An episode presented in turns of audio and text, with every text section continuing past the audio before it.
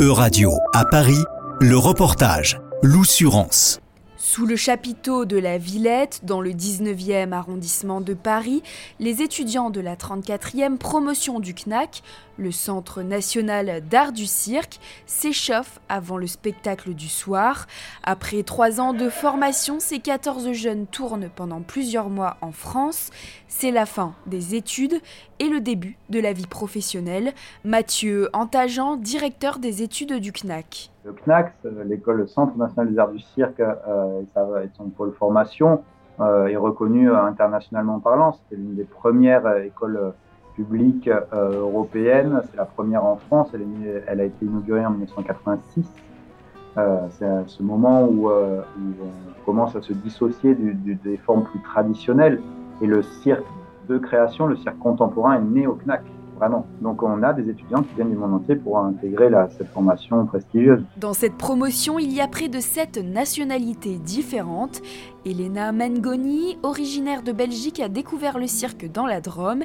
Elle s'est ensuite spécialisée dans le trapèze ballant avant d'intégrer le CNAC. Il y a vraiment euh, tous ces côtés culturels qui, ressortent, euh, que ce soit euh, des découvertes musicales, d'autres artistes des, langues aussi, ça donne envie de parler plein de langues. moi, je me rappelle vraiment de mes sélections au CNAC, où on, vraiment on a été par groupe et on arrivait dans les ateliers. Et donc il y avait la consigne qui était dite et directement quelqu'un qui traduisait dans une langue, quelqu'un d'autre dans une autre. Et j'avais trouvé ça vraiment trop beau. Une fois le public installé, le spectacle peut commencer.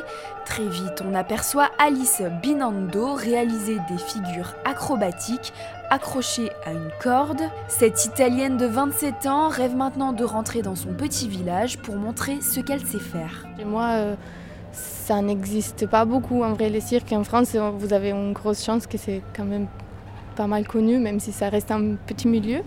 Mais en Italie, vraiment, euh, chez moi, ils connaissent un cirque classique euh, et c'est tout. du coup, euh, bah, ça serait génial de pouvoir amener ça aux, paysans de mon village qui n'ont jamais vu de cirque. Et ça serait mon rêve, oui, quand même. Alice Binando et cinq autres de ses camarades se sont organisés en collectif. Ensemble, ils espèrent bien tourner très vite sous les chapiteaux de France, d'Europe et du reste du monde. Mais en attendant, ils sont à retrouver à la Villette jusqu'au 19 février.